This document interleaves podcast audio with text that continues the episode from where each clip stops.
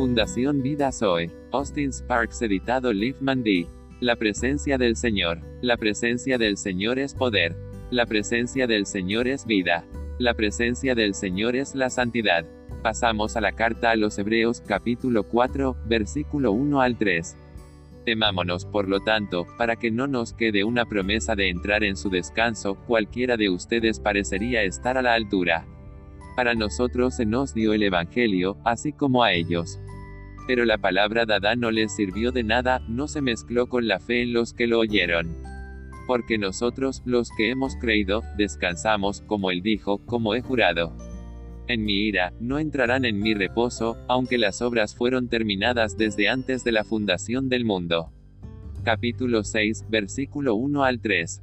Por lo tanto, dejando los principios de la doctrina de Cristo, sigamos a la perfección, no volvamos a sentar las bases del arrepentimiento de las obras muertas, y de la fe en Dios, de la doctrina de los bautismos, y de la imposición de manos, y de la resurrección de los muertos, y del juicio eterno. Y esto haremos, si Dios lo permite. El Señor nos llevó a ocuparnos del asunto de su presencia con su pueblo. Creo que todos aquí estarán de acuerdo en que lo más importante para nosotros es la presencia del Señor. Nuestra oración en primer lugar es por la presencia del Señor. Y probablemente aquellos de ustedes que oraron al comienzo del día, siempre orarán por la presencia del Señor. Nos damos cuenta de que lo más importante en nuestras vidas y en la vida del pueblo de Dios es su presencia con nosotros. Todos deberíamos tener miedo de continuar a menos que el Señor estuviera con nosotros. No podemos pensar en la vida sin la presencia del Señor.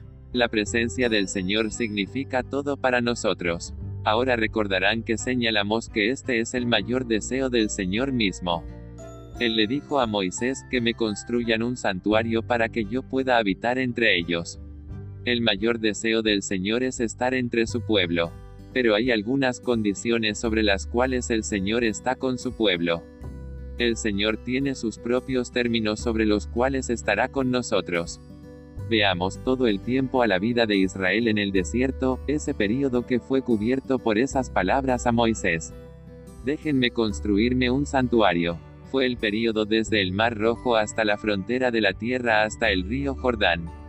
Ahora, durante ese periodo de 40 años, aunque había muchas dificultades, y el Señor tenía muchos problemas con la gente, el Señor estaba con ellos. Hubo, como he dicho, muchas dificultades durante esos 40 años. Hubo muchos momentos muy serios. Veamos a Amalek saliendo para luchar contra Israel. Este representa la carne hasta ahora.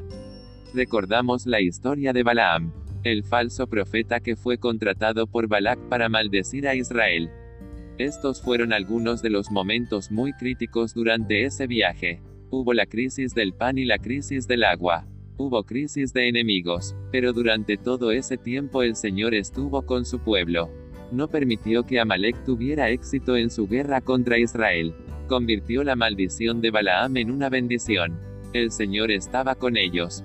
Eso significaba victoria, eso significaba apoyo, eso significaba suplir todas sus necesidades, eso significaba que el Señor los ayudaba a pesar de su propia debilidad. El Señor estaba con ellos, esa es la clave. Había una razón por la cual el Señor estaba con ellos a través de todos sus problemas y dificultades. El Señor estaba con ellos por una cosa, eran un pueblo que continuaba se habían propuesto ir a un objetivo determinado y, a pesar de muchos obstáculos, eran gente que seguía. La perseverancia es su Espíritu Santo. Algunas veces sus problemas simplemente detuvieron su progreso por un tiempo, pero luego continuaron nuevamente. Y el Señor estaba con ellos porque ellos continuaron. Cuando continuaron con el Señor, el Señor continuó con ellos. Esto es Glo.